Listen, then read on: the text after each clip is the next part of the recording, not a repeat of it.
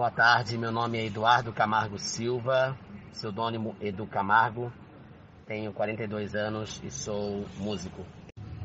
Na verdade, eu era deficiente visual até os 9. Eu enxergava claro e escuro, só luz, né? Nem cor, nem pessoas, nem objetos, nem nada. Não tinha nenhuma noção visual mesmo, assim, memória visual não tenho nenhuma. É, a única memória visual que eu tenho é de luz mesmo. E com, por conta do glaucoma, né, em virtude do glaucoma, eu tive um desligamento nervo óptico e aí, a partir dos 9 anos, eu fiquei cego 100%.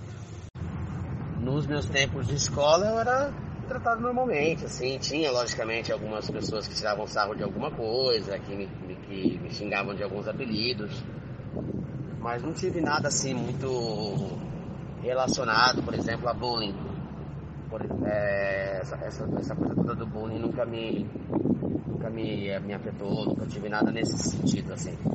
Foi bem tranquilo mesmo, assim, os meus tempos de escola.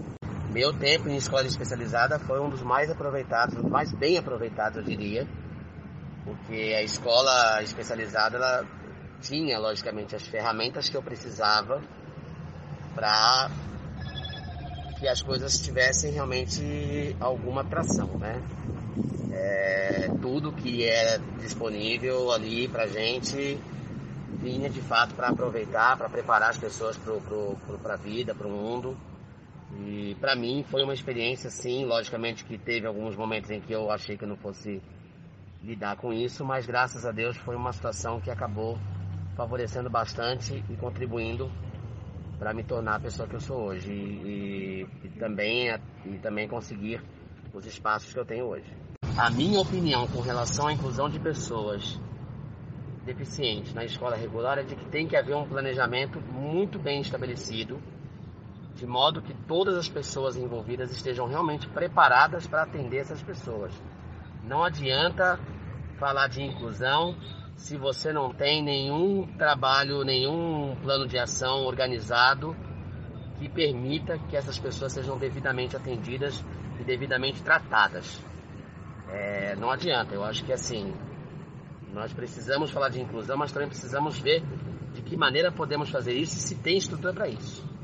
Então tudo tem que ser muito bem planejado. Não tenho assim nenhuma experiência positiva ou, ou negativa para mencionar, assim, acho que as experiências que eu pude vislumbrar assim durante a minha vida inteira foram as experiências que são meio padrões assim da rotina que a gente tem dos pontos altos e baixos que cada coisa tem, né? O fato de você é, ter aprendizado, as dificuldades, as facilidades. Acho que são as coisas padrões, assim. Eu não tive nada assim muito muito forte assim que eu pudesse que eu pudesse agora abrir para você. Eu acho que a sua pergunta sobre a questão do que seria necessário para, para a inclusão de pessoas com deficiência em escola regular vai de encontro com a outra pergunta que você fez sobre o que eu acho.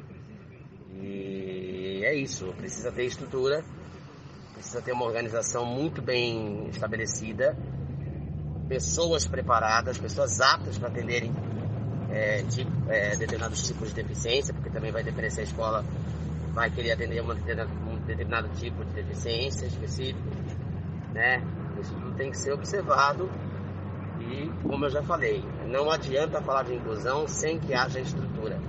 Se não tiver estrutura, todo esse papo de inclusão acaba sendo um, uma conversa jogada ao vento que não estabelece de fato uma conexão com a, com a realidade das pessoas.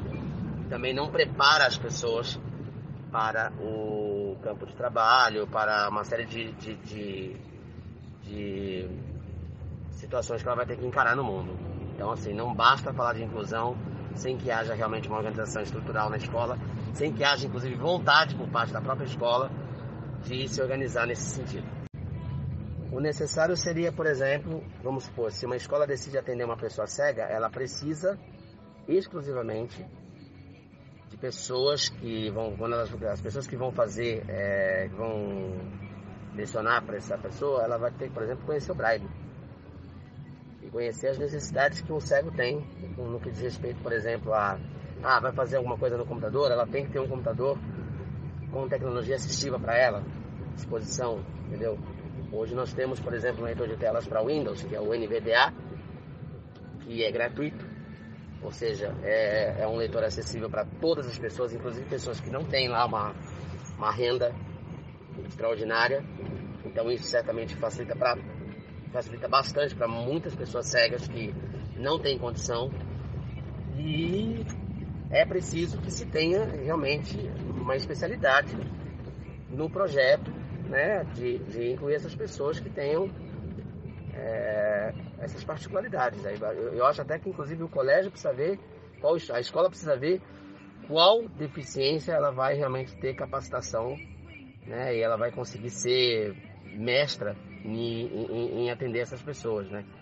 Eu acho que não dá para você também tentar atender todo mundo, né, eu acho. Mas também não sei, vai depender de uma questão estrutural aí, né? Isso aí tudo tem que ser observado, reobservado, para que se chegue num consenso e se faça a, a inclusão real. As mudanças que a sociedade poderia fazer para uma maior inclusão, na verdade é uma só. É, é pensar inclusivo você pega, por vou te dar aqui dois exemplos, né? Você pega um produto, você desenvolve um produto.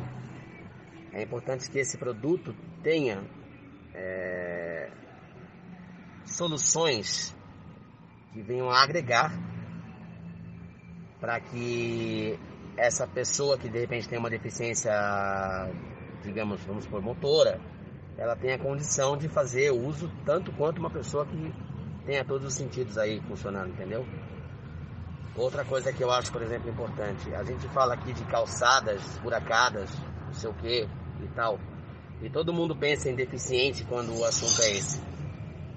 É, quando se trata de uma situação na qual, por exemplo, um paraplégico não pode andar com a sua cadeira de roda sem passar por algumas depressões.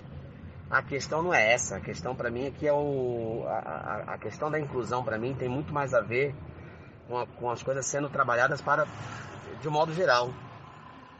Então, por exemplo, numa situação dessa, se você tem uma calçada muito bem asfaltada e muito bem estabelecida, todo mundo ganha com isso. Uma pessoa com todos os sentidos, ou uma pessoa que tem alguma, alguma deficiência física, ou sensorial, ou intelectual, enfim, de uma certa forma vai ganhar com isso. Entendeu? E uma pessoa, por exemplo, que enxerga, ela vai andar nessa calçada olhando para frente, não para o chão. Então é importante que se pense inclusivo para todos. É importante que se pense o mundo ideal para todos e não só por um grupo de pessoas, não só por uma fatia de pessoas que supostamente vai se beneficiar enquanto outras ficam sobrando. A sociedade tem que ser inclusiva em todos os sentidos, mas ela passa a incluir quando ela pensa no outro, eu acho que o preceito básico de qualquer convivência é, é esse. O que eu gostaria que fizessem por mim ou pela minha mãe. Sabe? Então a sociedade tem que começar a ter esse preceito. Quando a sociedade não tem, fica difícil você falar de inclusão. Bom, acho que é isso. Espero ter esclarecido todas as suas dúvidas. Qualquer coisa, é, estou à disposição. Muito obrigado, valeu pela entrevista.